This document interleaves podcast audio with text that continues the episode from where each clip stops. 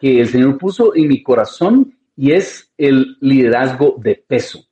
El liderazgo de peso tiene que ver con la historia de Belsasar, pero, quiero, quiero que meditemos por qué nuestro liderazgo tiene que tener peso.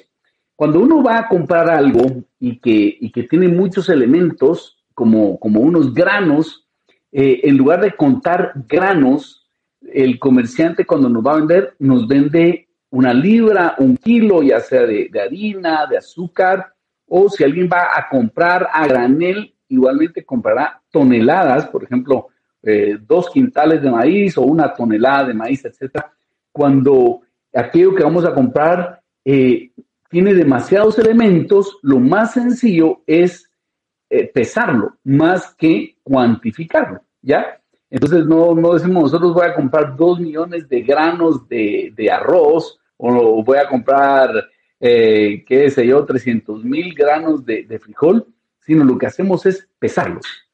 Y eh, de esa manera se puede cuantificar. Y esa es la figura que va a usar el Señor en la historia que vamos a estar estudiando hoy.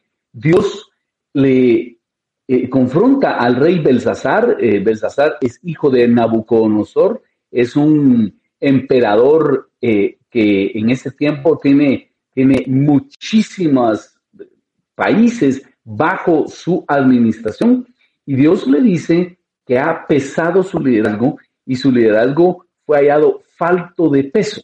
Entonces, eh, eh, yo sé que cuando hablamos de peso, muchos sabemos, no, hombre, sí, sí, tengo, tengo unas cuantas eh, libras de más o menos, no sé, algunos nos llama la atención este término.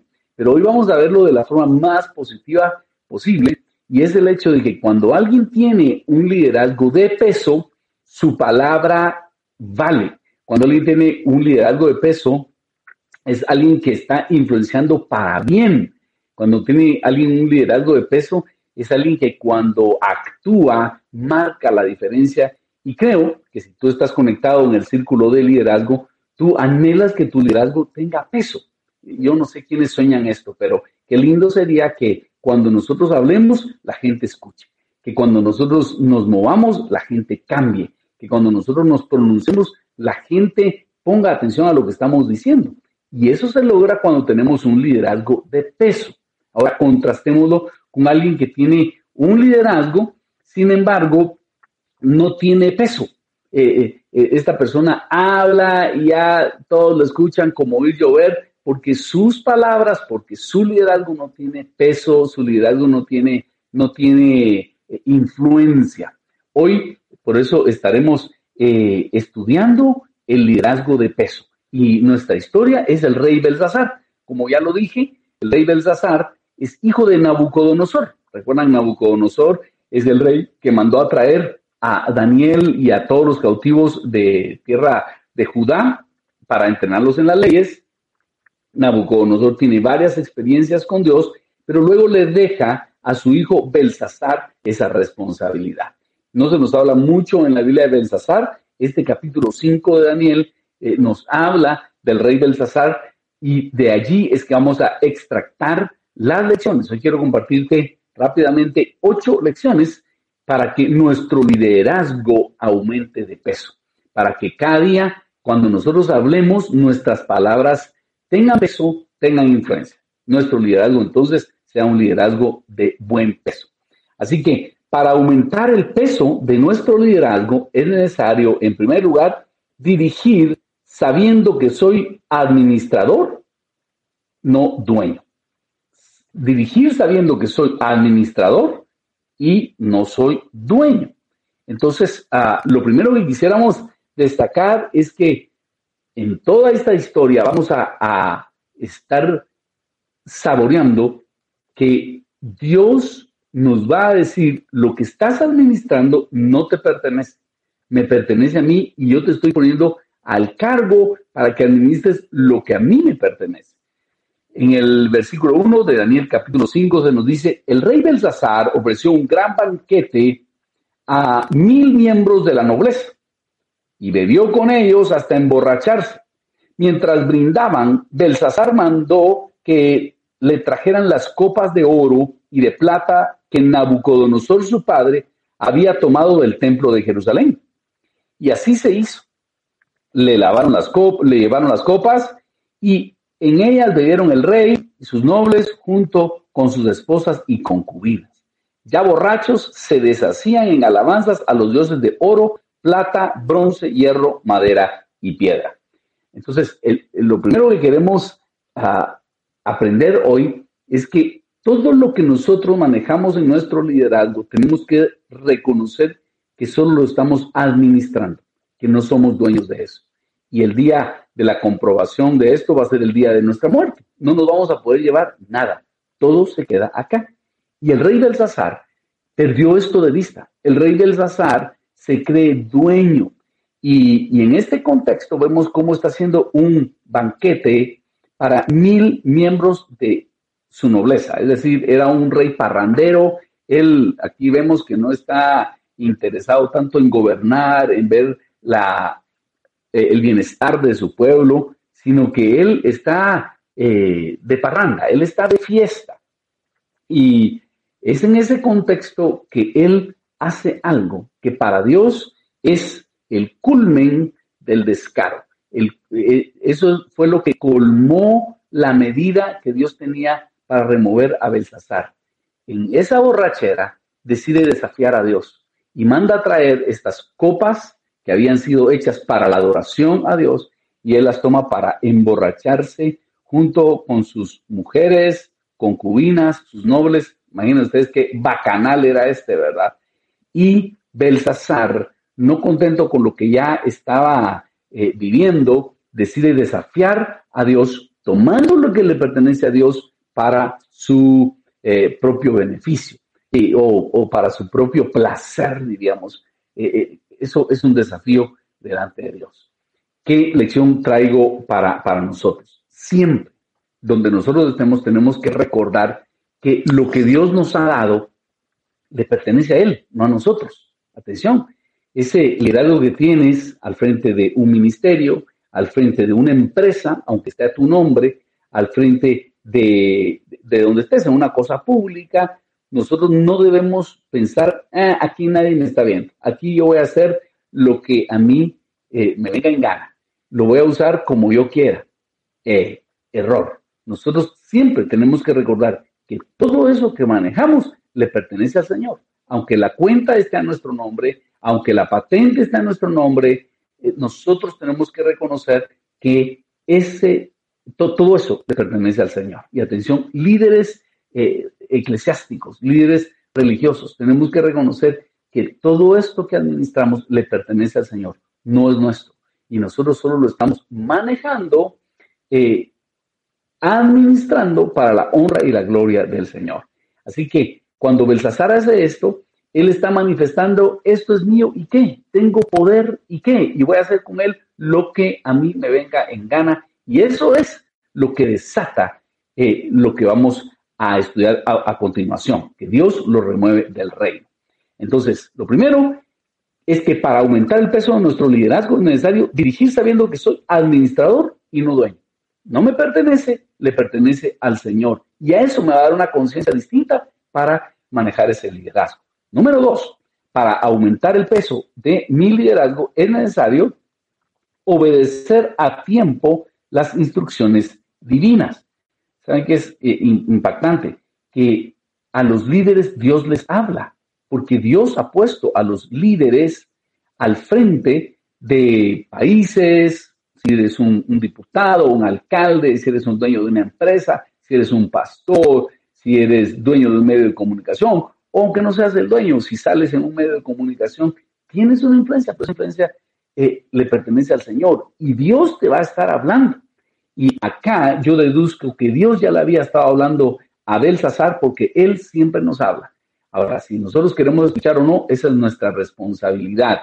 Y Belsasar cometió el error de no obedecer a tiempo esas instrucciones divinas y entonces Dios le da la última advertencia. Veamos lo que dice el verso 5. En ese momento, en la sala del palacio apareció una mano que, a la luz de las lámparas, escribía con el dedo sobre la parte blanca de la pared. Mientras el rey observaba la mano que escribía, el rostro le palideció del susto, las rodillas comenzaron a temblarle y apenas podía sostenerse. Mandó entonces que vinieran los hechiceros, astrólogos y adivinos, y, y a estos sabios babilonios les dijo, al que lea lo que está allí escrito y me diga lo que significa, lo vestiré de púrpura. Le pondré una cadena de oro en el cuello y lo nombraré tercer gobernante del reino. Todos los sabios del reino se presentaron, pero no pudieron descifrar lo escrito ni decirle al rey lo que significaba. Esto hizo que el rey Belsasar se asustara y palideciera más todavía. Los nobles, por su parte, se hallaban confundidos.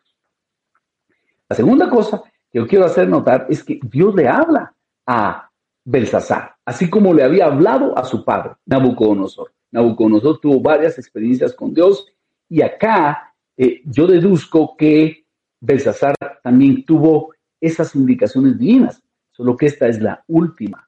Y aparece una escritura en la pared que ellos no pueden descifrar, pero Belsasar sabe, esto es algo temible, esto no pinta bien, esto no se mira bien, y es por eso que cuando él ve la mano escribiendo en la pared, algo tan sencillo como eso, pero él sabe, Dios me está hablando. Dios, eh, eh, esto es algo divino. Esto no puede ser algo humano, esto no es casualidad, esto no es un accidente, Dios me está hablando. ¿Y cuántas veces nosotros como líderes tenemos esas, esos impulsos en donde nosotros sabemos, Dios me está diciendo que me acerque a Él, Dios me está diciendo que esto no está correcto, ah, Dios me está haciendo sentir con este sueño con esta visión, con, algo, una de escritura que acabo de recordar, Dios está inquietando mi corazón. Yo recuerdo que tenía unos 14 eh, años cuando desperté eh, en la mañana con un himno que cantaban mis papás, que decía, te desvías lentamente más y más, como barca en alta mar, te desvías lentamente más y más.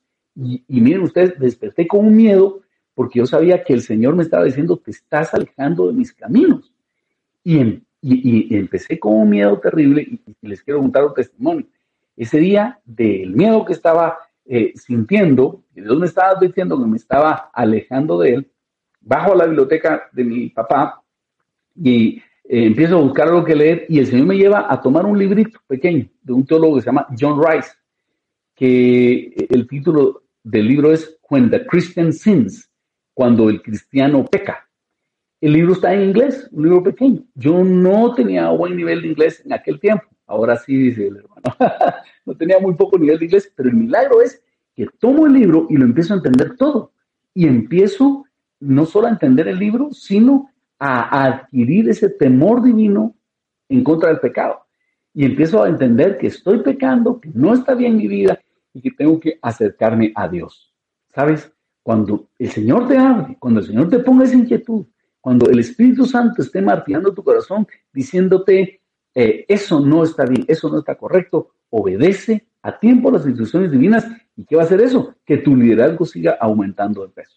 Me parece que Belsasar no escuchó a tiempo las instrucciones divinas y por eso su liderazgo no tuvo el peso adecuado. Número tres, para aumentar el peso de nuestro liderazgo es necesario rodearme de asesores llenos de sabiduría. La tercera cosa que nosotros tenemos que hacer para que nuestro liderazgo cada día pese más y nuestra palabra valga y cuando nosotros hablemos pocas palabras tengan un gran impacto es que debamos, debemos rodearnos de asesores que tengan sabiduría. Eso es importante. Por eso es bueno estar aquí en el círculo del liderazgo, porque aquí estamos cultivando sabiduría, estamos llenándonos de la sabiduría del Señor. Y, es por eso que lo invito hoy te invito a estar eh, en tu iglesia alimentándote, por ejemplo, lo que estamos promocionando eh, recientemente es que no solo asistas el domingo a la iglesia, sino también que asistas a nuestro servicio de doctrina. Nuestro servicio de doctrina es el lunes de la noche, que puede ser de forma presencial en Próceres o puede ser de forma virtual. Pero ¿qué haces? Llenarte de sabiduría. Veamos lo que sucede en el verso 10. Al oír el alboroto que hacía el rey y sus nobles, la reina misma entró en la sala del banquete y exclamó, exclamó, Que viva su majestad, majestad por siempre, y no se alarme ni se ponga pálido. En el reino de su majestad hay un hombre en quien reposa el espíritu de los santos dioses. Cuando vivía el rey Nabucodonosor, su padre, eh, o padre de su majestad, se halló que este hombre poseía sabiduría, inteligencia y gran percepción, semejantes a los, de los dioses. El padre de su majestad llegó a nombrar a ese hombre jefe de los magos, hechiceros, astrólogos y adivinos. Y es que ese hombre tiene una mente aguda, amplios conocimientos e inteligencia y capacidad para interpretar sueños, explicar misterios y resolver problemas difíciles. Llamen usted a este hombre y él le dirá lo que significa ese escrito. Se llama Daniel, aunque el padre de su majestad le puso por nombre Belsasar. Daniel fue llevado a la presencia del rey y éste le preguntó, ¿así que tú eres Daniel, uno de los exiliados que mi padre trajo de Judá? Me han contado que en ti reposa el espíritu de los dioses y que posees gran agudeza e inteligencia y sabiduría y una sabiduría sorprendente. Los sabios y hechiceros se presentaron ante mí para leer esta escritura y decirme lo que significa, pero no pudieron descifrarla. Según me han dicho, tú puedes dar interpretaciones, resolver problemas difíciles. Si logras descifrar e interpretar lo que está allí escrito, te vestiré de púrpura, te pondré una cadena de oro en el cuello y te nombraré tercer gobernante del reino. Entonces, ah, vemos cómo uh, Belsasar tarde, atención, es tarde, se llena de, eh, consejeros llenos de sabiduría. Tarde manda a llamar a Daniel.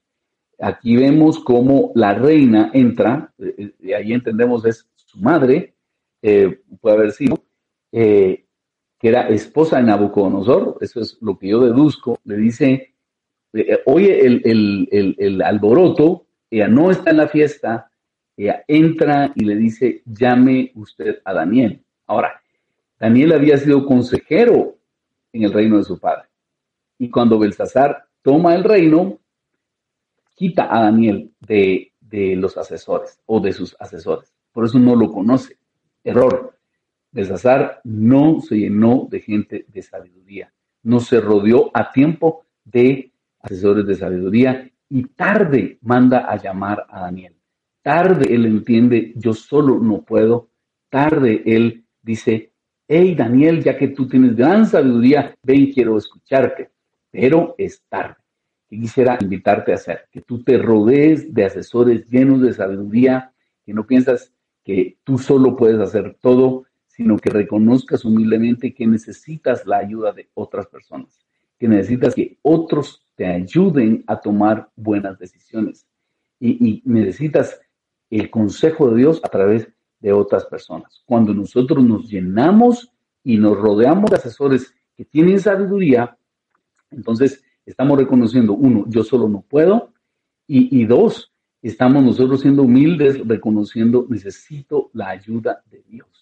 Necesito que Dios me ayude en la dirección de esta empresa, de, este, de esta iglesia, de este ministerio, eh, de, este, de la cosa pública, si estás en una cosa pública, en un medio de comunicación, si tienes un grupo musical, tú tienes que decir, Señor, ayúdame, yo quiero rodearme de gente que tenga sabiduría y preguntar, ¿qué harías tú en esto? Aprovechar a, las personas que tienen mayor edad que nosotros y preguntar, ¿qué harías tú acá? Aprovechar esa sabiduría y preguntarle a otras personas que tienen nuestra misma edad u otros más jóvenes y estar en constante búsqueda de esa sabiduría, rodeándonos de, de asesores que tengan sabiduría. Y mm, aquí lo hace el Belsasar, lo hace muy tarde. El rey Belsasar lo hace muy tarde, por lo tanto, ya poco le va a servir. Número cuatro, en esta oportunidad, para aumentar el peso de mi liderazgo es necesario actuar con honestidad insobornable.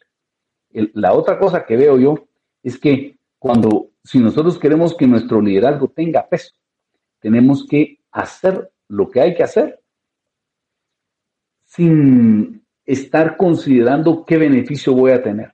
Por eso este punto cuatro es actuar con honestidad insobornable, es decir, de mí vas a tener lo que necesitas oír. No te voy a, no te voy a endulzar el oído con mis palabras, te voy a decir lo que necesitas escuchar.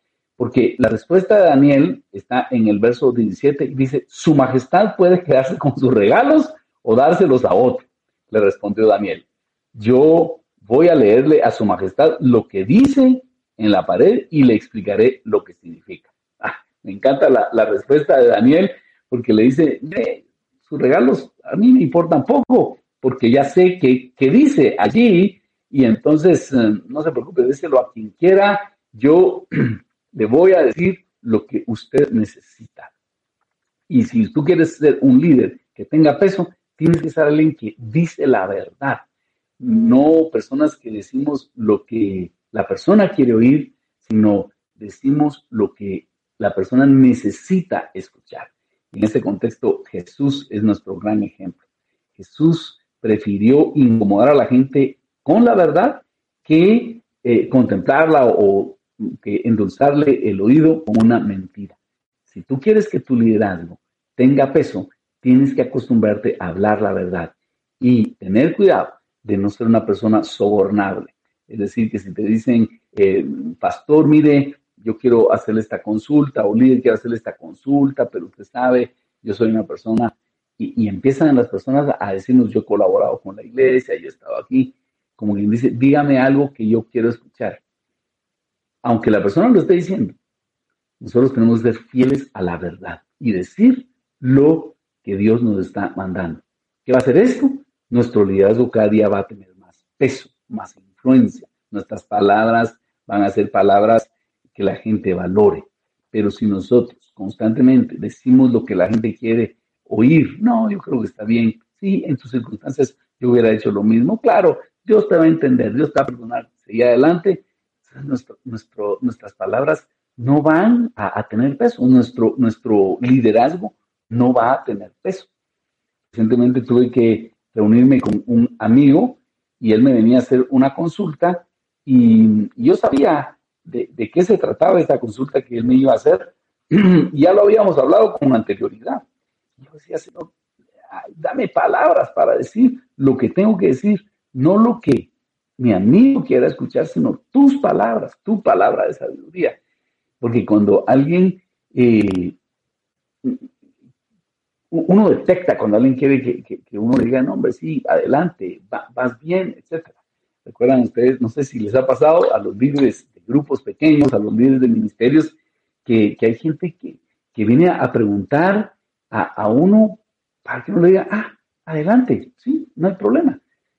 Hace, un tiempo había una, pareja aquí en, en, la iglesia que estaban metidos en algunos ministerios y de repente me dijeron, mire, pastor, solo queremos contar algo, ellos eran de otro país. Solo queríamos decirle que fíjese que nosotros eh, no estamos casados. ¿verdad? ¿Cómo así? Le dije. Bueno, fíjese que es que eh, venían de otro país y me contaron en, su país, cada uno tenía, eh, uno de los dos estaba casado o los dos estaban casados y aquí. Y ellos querían que yo les diera como mi bendición, ¿verdad? Ah, vaya, sigan adelante. Dije, no, un momento, miren, para ministrar ustedes tienen que estar casados. Y, y les dije lo que tenían que eh, decirles y fue la última vez que los vi. Después desaparecieron mágicamente, pero era lo que yo tenía que hacer, es decir, ser fiel a la palabra del Señor y eso es lo que va aumentando el peso de nuestro liderazgo. En este caso, Daniel dice, su majestad puede quedarse con sus regalos y dárselos a otro. Le respondió Daniel, yo voy a leerle a su majestad lo que dice en la pared y le explicaré lo que y lo estaba diciendo porque hay gente que va de pastor en pastor hasta que alguien le diga, mm, está bien, mm, estás robando en tu empresa, pero Dios sabe que tienes necesidad, así que sigue adelante. Hasta y, van a encontrar a alguien que se los diga, van a encontrar a alguien que se los diga, pero no somos nosotros los que avalamos el pecado y digamos, sí, usted miente a veces, pero bueno, Dios sabe que usted miente con un buen corazón. Nosotros no podemos decir eso. Nosotros tenemos que ser fieles a la verdad con una honestidad insobornable. Número cinco. Entonces, para aumentar el peso de mi liderazgo, debo aprovechar la sabiduría acumulada por mis antecesores. Número 5.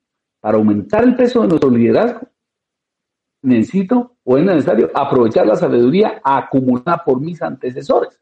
Ahora que Daniel le va a dar el significado a Belsasar, ah, vamos a ver cómo Belsasar tuvo oportunidades de aprovechar toda la sabiduría que había acumulado su señor padre. Miren lo que dice Daniel 5.18. El Dios Altísimo dio al rey Nabucodonosor, padre de usted, grandeza, gloria, majestad y esplendor. Gracias a la autoridad que Dios le dio, ante él temblaban de miedo todos los pueblos, naciones y gente de toda lengua. A quien él quería matar, lo mandaba matar. A quien él quería perdonar, lo perdonaba. Si quería promover a alguien, lo promovía y si quería humillarlo, lo humillaba. Pero cuando su corazón se volvió arrogante y orgulloso, se le arrebató el trono real y se le despojó de su gloria. Fue apartado de la gente y recibió la mente de un animal. Vivió entre los asnos salvajes y se alimentó con pasto como el ganado. El rocío de la noche empapaba su cuerpo. Todo esto le sucedió hasta que reconoció que el Dios Altísimo es el soberano de todos los reinos del mundo y que se lo entrega a quien él quiere. Regresando al punto número uno, que somos administradores y no dueños. Dios es el que pone y quita reyes. Dios es el que nos da la autoridad para eh, gobernar, para liderar. Es Dios el que nos permite a nosotros estar al frente de un ministerio, de una empresa, o Dios también nos quita de allí. Y Daniel le dice a Belsasar, su padre conocía este principio. Su padre, usted recuerda que él pasó siete años como, como un animal entre los asnos, entre los bueyes, y hasta que él reconoció que Dios es el que quita y pone reyes, que Dios es el que da la autoridad. ¿Qué le está diciendo Daniel a Belsasar? Usted no aprendió de su padre. Usted no le puso atención a lo que pasó eh, en la vida de su papá. Usted no, no aprovechó esa eh, sabiduría acumulada por su antecesor, que si lo hubiera hecho, no estaríamos en esto. Eso es lo que me está diciendo Daniel a Belsasar. Por eso, eh, Daniel tiene una, una, una veracidad insobornable, una honestidad insobornable. Y acá le dice, usted desaprovechó la oportunidad que tuvo de aprovechar eh, la sabiduría acumulada por su Señor Padre. ¿Qué tiene que ver eso con nosotros? Hay un proverbio que dice que nosotros no debemos correr los linderos que establecieron nuestros padres, ¿ya? Eh, y está hablando de una propiedad, no vayas a correr los linderos. Tu papá ya pactó con el abuelo de otra familia una frontera de su propiedad, no corras tú ese lindero. ¿Qué tiene que ver eso con nosotros? Lo que nuestros padres aprendieron, aprovechémoslo. Lo que nuestros abuelos aprendieron, aprovechémoslo. Y si quieres tener peso en tu liderazgo, te invito a que tú aproveches la sabiduría que hay en las canas. Pregúntale a tus padres, pregúntale a tus abuelos, abuelo, mire, cuénteme, ¿cómo salió usted adelante? Dígame. Y lo que ellos te digan, aprovecha. Si es, no hagas esto, ponle atención. Si es, haz esto, ponle atención. Porque uno de los problemas de la juventud, como lo tuvo el sacerdote, es, ah, mi papá, ahí el viejo con sus cosas, ah, que yo no le voy a poner atención a lo que él diga. Cuando hacemos eso, estamos desaprovechando esa sabiduría que ellos han obtenido. Y aquí quiero traer el concepto del doctor Henry Cloud en su libro Cambios Necesarios. Él dice que hay, en Proverbios se describen tres tipos de personas, el sabio, el necio y el malvado. El sabio aprende del consejo de los demás. Atención a esto. El que es sabio no tiene que sufrir las consecuencias. Habla con otros y ya con eso le basta. El necio eh, aprende solo por las consecuencias. El necio aprende y dice, ay, ahora sí entiendo, ya sé por qué no había que topar la tarjeta de crédito. ¿ya? Eh, el necio solo aprende por las consecuencias. El sabio aprende por el consejo de los demás. Aquí, gracias por Proverbios 22, 28, me están poniendo, no muevas los linderos antiguos que pusieron tus padres. Excelente, muchas gracias. No lo tenía eh, en la cita, pero aprecio a, no sé si es Rubén el que lo, que lo puso. Eh, entonces, el sabio aprende del, del, consejo, de la experiencia de los demás. El necio aprende solo por las consecuencias. El malvado, ese no aprende. Ese no aprende. Y tenemos que tener cuidado. Pero eh, yo quiero invitarte a que tú te preguntes, ¿qué quieres ser tú? ¿Sabio, necio o malvado? El sabio aprovecha la sabiduría acumulada por sus antecesores y escucha lo que el padre está diciendo. Y el padre dice, así se manejan las finanzas, el sabio aprende de las experiencias del padre. El necio no, ah, esos eran otros tiempos, papá. Yo voy a hacer las cosas como se hacen ahora. Y seguramente Belsasar dijo eso y no le puso atención a las experiencias de su padre, porque su padre, ustedes recuerdan, creo que es en Daniel 4, un capítulo antes, donde Nabucodonosor, después de haber pasado siete años con este problema mental que lo tiró a vivir con asnos salvajes y con bueyes, eh, él escribe dice, el Dios eterno es el que pone y quita reyes. Él deja una, un escrito dando testimonio de lo que él vivió y Belsasar no lo aprovechó. Belsasar no puso atención a esa sabiduría. Yo quisiera preguntarte, ¿te gusta hablar con gente mayor? ¿Te gusta aprender de gente mayor? ¿Te gusta aprender de lo que, de lo que otros han logrado? Si estás en el círculo de, liderazgo, muy probablemente. ¿Y, ¿Y, cómo está tu pasión por aprender? Por aprender de la experiencia de otros. En octubre, la tercera semana de octubre, vamos a tener la cumbre global de liderazgo y yo te invito a que participes. Ahí nosotros aprendemos de la experiencia de otros. Hay líderes de, de distintos ambientes compartiéndonos sus experiencias. Y los sabios estamos escuchando y aprendiendo de lo que ellos han vivido. El necio dice, ah, ya no necesito, sé que liderazgo. No, yo sé qué es lo que voy a hacer. Esa es una conducta del necio. Y de repente sufre las consecuencias y dice, ala, ¿cómo no me di cuenta de esto? Es que no lo vi venir. Claro, no, no puso atención a lo que Dios le estaba mandando a decir con personas sabias. Así que nosotros tenemos que aprovechar la sabiduría de nuestros antecesores. Número seis, para aumentar el peso de nuestro liderazgo es necesario desechar la altivez o la soberbia y escoger la humildad. Atención, aquí está el punto clave de la lección hoy. Dice el verso 22, sigue hablando Daniel a Belsasar, el rey. Sin embargo, a pesar de saber todo esto, usted, hijo de Nabucodonosor, no se ha humillado. Por el contrario, se ha opuesto al Dios del cielo, mandando a traer de su templo las copas para que beban en ellas usted y sus nobles, sus esposas y concubinas. Usted se ha deshecho en alabanzas a los dioses de oro, plata, hierro, madera y piedra, dioses que no pueden ver, ni oír, ni entender. En cambio, se no ha honrado al Dios en cuyas manos se halla la vida y las acciones de su majestad. Entonces, Daniel, con esta honestidad insobornable, le dice, usted sabía estas cosas y no honró a Dios. Usted sabía esas cosas y escogió la soberbia y la altivez en lugar de escoger la humildad. Quiero hablar a todos los líderes. Creo que una de las grandes trampas del liderazgo es caer en soberbia y altivez. Porque como estamos dirigiendo, como estamos liderando, como nosotros tenemos el privilegio de tener el timón de este barco, de este bus, de este avión, a veces podemos caer en soberbia y decir, ¿sabe qué? Aquí yo mando, yo, ¿sabe qué? Aquí yo, soy el que dice cómo se hacen las cosas. Y esto es así, tiene que haber un líder, tiene que haber un, avión, tiene que haber un, capitán, en un barco igual, en una empresa un gerente, en un país un presidente, en una ciudad un alcalde. Sin embargo, ah, si no tenemos cuidado, nos podemos llenar de altivez y soberbia. ¿Qué quiere decir esto? Empezamos a sentir, soy la persona, soy el dueño, sin, sin mí nadie puede hacer bien las cosas.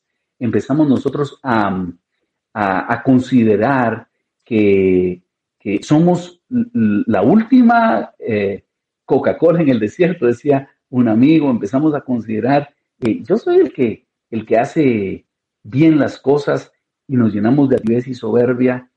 ¿Y cómo se nota un líder altivo? No saluda a las personas, no tiene deferencia por los pequeños, no tiene, no tiene eh, cuidado de las personas a su alrededor, eh, es, altivo, trata eh, con aspereza a los demás y cuidado.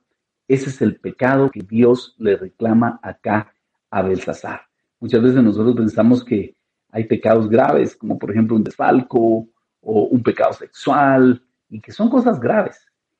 Pero a veces la soberbia no le hemos dado el, el nivel que la Biblia le da de pecado. La soberbia y la altivez es un pecado detestable eh, para Dios. Dios ah, nos hace ver que, que, el soberbio, Él lo rechaza. Y si ustedes recuerdan, el ángel guardián de la gloria de Dios, Lucifer, cayó de ese puesto por soberbio, por altivo. Y si algo nosotros tenemos que tener cuidado, los líderes, es que no nos llenemos de altivez y de soberbia. Nosotros tenemos que ser humildes. Nabucodonosor fue humillado por Dios y a raíz de eso él aprendió a ser humilde. Yo te pregunto, ¿eres humilde? La gente alrededor tuyo eh, percibe que eres humilde o te dicen, es que usted es soberbio, es altivo. Yo la otra vez hablé con una persona y le dije, mira, fíjate que tienes actitudes de, de altivez y de soberbia. Me dice, sí. ¿Cómo así? Sí, yo tengo ese problema. ¿Y no te vas a humillar? Ah, siempre he tenido ese problema. Y tolerando la altivez y la soberbia como que eh, es, un, es un defectito que tengo. Y es terrible, es temible porque Dios se aparta de nosotros. Dice, Dios resiste a los soberbios, pero da gracia a los humildes. Yo te invito a que tú empieces a evaluar tu liderazgo, que preguntes a las personas que están cerca de ti, ¿ven en mí humildad o ven soberbia? ¿Ven en mí eh, humildad o ven altivez? Y eso es lo que le dice a Daniel a Belsasar. Usted no se ha humillado delante de Dios. Usted no se ha humillado. Y te invito a humillarte constantemente. En este contexto, creo que es una buena práctica para nosotros los líderes hincarnos delante de la presencia de Dios. Si quieres podemos orar parados y yo salgo a veces a caminar, pero constantemente pongo en práctica esa disciplina de postrarme, poner mi frente en el piso y reconocer que Dios es Dios y que yo me humillo delante de Él. Y esa postura de oración es una postura de humillación que no debemos eh, descuidar. Tenemos que constantemente postrarnos delante del Señor. Eh, número siete, eh, para aumentar el peso de mi liderazgo, debo estar consciente que estoy siendo constantemente evaluado. Atención, e, esto fue lo que me, me impactó en este estudio. Dice el verso 24, por esto Dios ha enviado esa mano a escribir lo que ahí aparece. ¿Qué aparecía ahí? Mene, mene, tekel, parsi.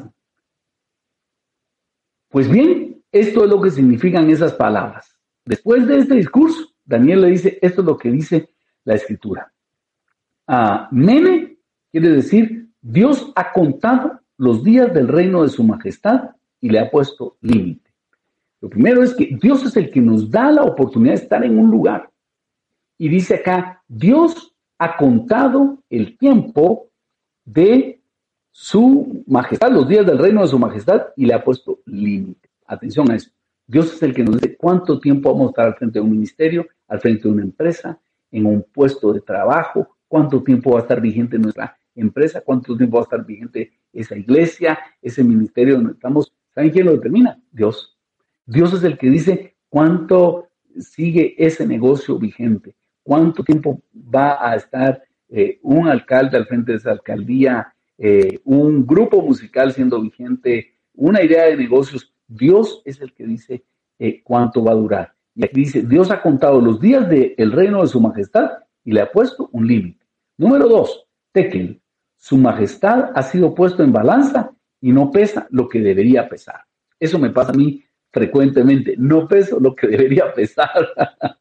no sé qué les pasa eso, pero no, eso es un chiste. Sin embargo, dice Tekel, su majestad ha sido puesto en la balanza y no pesa lo que debería pesar. Eh, Dios tenía una expectativa de su liderazgo. Dios quería que usted hiciera esto con su liderazgo y no lo logró. Eh, usted había, se le había dado autoridad para que lograra algo. ¿Y sabe qué? No lo logró. Eso es lo que le está diciendo y por eso el tema hoy es un liderazgo de peso, porque con todo mi corazón yo quisiera que nosotros nos, nos propusiéramos a decirle, Señor, yo quiero pesar lo que tú quieres que yo pese. Yo quiero que mi liderazgo logre lo que tú has pensado que debe lograr. Yo no quiero quedarme bajo de peso, en, en el sentido de decir, no llené la expectativa de lo que tú tenías para mí. Yo quiero todo lo que tú yo quiero hacer todo lo que tú habías pensado que yo debería hacer. Por eso dice, su majestad ha sido puesto en balanza y no pesa lo que debería pesar. Yo quiero decirte, constantemente Dios nos está evaluando. Esto no sucede, la evaluación de nuestro liderazgo no va a ser eh, algún día en, el juicio eterno. Eh, sí, sí, va a ser un día, pero todos los días el Señor nos está evaluando y el Señor nos está diciendo, hey, tienes que hacer esto con tu liderazgo. Esto es lo que yo eh, espero que suceda con tu liderazgo. Estamos siendo constantemente evaluados. Y quiera Dios que nosotros seamos encontrados dignos de portar el liderazgo que Dios nos ha dado. Como padres de familia, al frente de un negocio, al frente de un proyecto. Que Dios diga, para eso te puse ahí. Y me siento feliz de que lo estás logrando. Y que no tengamos que llegar al momento en que Dios nos diga, su majestad ha sido puesto en balanza y no pesa lo que debería pesar. Dios tiene una expectativa de usted, pero no lo está logrando. Y por último, Parsin, que es el reino de su majestad se ha dividido y ha sido entregado a los medos y a los persas. Daniel le anuncia, hasta aquí llegó su reino y se va a dividir eh, entre los medos y los persas. Así que yo quiero invitarte a que consideres que siempre estamos siendo evaluados por Dios y que nos propongamos, es decir, Señor, yo quiero tener un liderazgo de peso, yo quiero que mi liderazgo logre aquello que tú tenías en mente. Por eso me pusiste al frente de este ministerio, de esta iglesia, de esta empresa, en este puesto de trabajo. Yo quiero hacer lo que tú me has diseñado para hacer y quiero pesar lo que tú quieres que yo pese. ¿Cómo lo logramos? Uno, dirigiendo sabiendo que somos administradores y no dueños. Ese puesto, esa iglesia, ese ministerio le pertenece al Señor, esa empresa le pertenece al Señor. Entonces, vamos a estar atentos a sus indicaciones divinas. Señor, ¿qué quieres que haga en esta empresa? ¿Cuál es el próximo paso? ¿Hacia dónde nos llevas? Yo quiero hacer lo que tú digas. Para entender eso, debemos rodearnos de asesores llenos de sabiduría. Poder decirle, Señor, quiero rodearme, rodearme de buena gente que me ayude a ver que el rumbo que estoy tomando es el correcto. Número cuatro, yo quiero ser honesto, con una honestidad insobornable, Señor. Y también quiero aprovechar la sabiduría acumulada por mis antecesores. Quiero ser una persona sabia que aprende, aprende de la experiencia de los demás.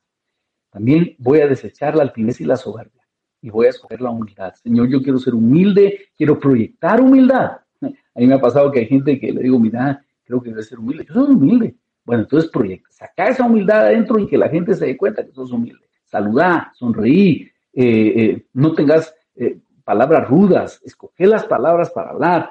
Es decir, todo eso tiene que ver con ser humilde. No solo es necesario ser humilde, tenemos que dar la apariencia de ser humildes y eso es importante ah, para nuestro liderazgo y para tener el respaldo de Dios. Recuérdense que por la soberbia, Lucifer perdió su puesto como ángel guardián, por la soberbia, Belsasar es quitado de este puesto. Y número siete, estar conscientes de que estamos siendo constantemente evaluados. Y es por eso que constantemente debemos llegar delante del Señor y preguntarle, Señor, ¿cómo ves mi liderazgo? ¿Estoy haciendo lo que tú quieres que haga o necesito cambiar algo, necesito mejorar algo? Y número ocho, en esta oportunidad, eh, para que nuestro liderazgo sea un liderazgo de peso, debemos agradecer y aprovechar la extraordinaria misericordia de Dios. Quiero compartirles un principio que encontré eh, de la misericordia de Dios en este pasaje. Y es que Dios le da a Belsasar, perdón, no de Nabucodonosor, a Belsasar. Dios le da a Belsasar la oportunidad de arrepentirse, porque esa noche lo van a matar.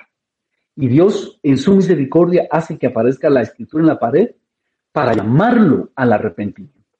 Y Dios hace que llegue Daniel a darle un mensaje tan duro para que Belsasar tenga la oportunidad de arrepentirse porque esa noche Belsasar va a ser asesinado. Vean lo que dice Daniel 5:29. Entonces Belsasar ordenó que se vistiera a Daniel de púrpura que se le pusiera una cadena de oro en el cuello y que se le nombrara tercer gobernante del reino. Esa misma noche fue asesinado Belsasar, rey de los babilonios, y Darío, el persa, se apoderó del reino. Para entonces Darío tenía 62 años.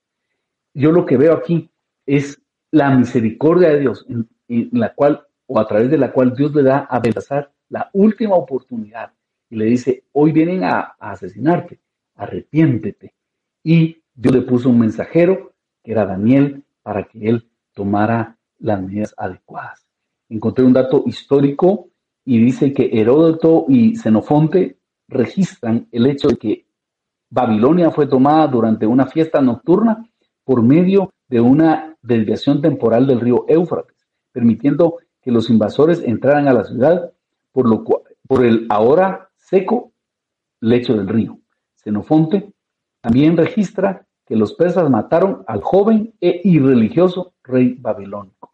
Es un dato histórico y cómo este imperio babilónico cayó ese día y fue dado a los, a los medos y los persas. Pero aquí tenemos el registro de que Dios le dio a Belsasar una última oportunidad para arrepentirse. Y eso es mi último punto en esta oportunidad. Si tú quieres tener un liderazgo de peso, tienes que tener un liderazgo que sea guiado por el Señor. Y puede ser que Dios me haya enviado hoy a invitarte a que tomes esta, esta decisión de acercarte a Dios, de humillarte delante de Dios y que sea Dios el que dirija tu liderazgo. Si tú lo haces y lo tomas eh, con anticipación, vas a tener un liderazgo de peso. Si hoy tú tomas la decisión, vas a tener un liderazgo de peso porque Dios te va a estar guiando. No dejes este, esta decisión para el último día de tu vida. Que no te pase como a Belsasar, el último día, Dios le habla, o el último día, él le pone atención a Dios, creo que Dios le había estado hablando, pero ya era muy tarde. Hoy Dios nos está hablando a través de Daniel capítulo 5, que debemos poner atención a lo que Él nos está diciendo, humillarnos delante de Él y siempre saber que nuestro liderazgo va a, vamos a tener que dar cuentas de nuestro liderazgo delante de Dios. Todos los días estamos dando cuentas de nuestro liderazgo delante de Dios. Todos los días Dios lo está pesando y si a Él le agrada el peso de nuestro liderazgo, entonces yo eh, voy a seguir en ese puesto. Pero si hago algo que le colme a Dios la paciencia, me van a remover de ahí. Esa empresa ya no va a ser vigente, ese ministerio ya no va a estar vigente, eh, me van a quitar ese puesto de trabajo porque es Dios el que pone y quita reyes. ¿Qué tal si oramos? Yo quisiera invitarte a que hagamos una oración y la primera oración que quiero hacer es para aquellos que quieran acercarse hoy al Señor y que quieran decir, Dios, yo no quiero ser como Belsasar, que el último día tuvo la oportunidad de reconocerte. Yo quiero ser como Nabucodonosor, que con tiempo tuvo esa oportunidad. Y reconozco que tú eres el que pone y quita reyes. Oremos entonces. Padre bendito, venimos junto a este grupo de líderes a reconocer que tú eres el que pone y quita reyes. Y queremos reconocer como el rey de reyes y el señor de señores Queremos reconocerte como el verdadero Dios en nuestra vida, el que evalúa constantemente nuestro liderazgo, al que un día vamos a dar cuenta de todo lo que hemos hecho. Y nosotros queremos ser encontrados como líderes que tuvieron un liderazgo de peso, que llenaron la medida de lo que tú tenías para ellos. Hoy, yo te pido que vengas a mi corazón y seas mi rey, que perdones mis pecados, que las cosas que he hecho que te son desagradables, tú las perdonas y me cambies desde dentro. Quiero que cada día mis acciones te sean agradables. No quiero ser como Belsasar que te ignoró durante el ejercicio de su liderazgo. Quiero ser como Nabucodonosor, que llegó a reconocer que tú eras rey de reyes y que tenía que rendir cuentas a ti. Quiero ser como Daniel, que te fue fiel y tú le diste el liderazgo. Así que Señor, hoy reconozco mis errores, mis maldades, mis pecados y te pido perdón por ellos. Y te pido que me des la oportunidad de corregir esas cosas que no están bien para agradarte con mi liderazgo en todo, Señor. Llenar la expectativa que tú tienes de mí. Que mi liderazgo sea un verdadero liderazgo de peso con el cual te puedas sentir agradado, Señor. Gracias, mi Dios Esto lo oramos en fe. En tu nombre. Amén. Amén.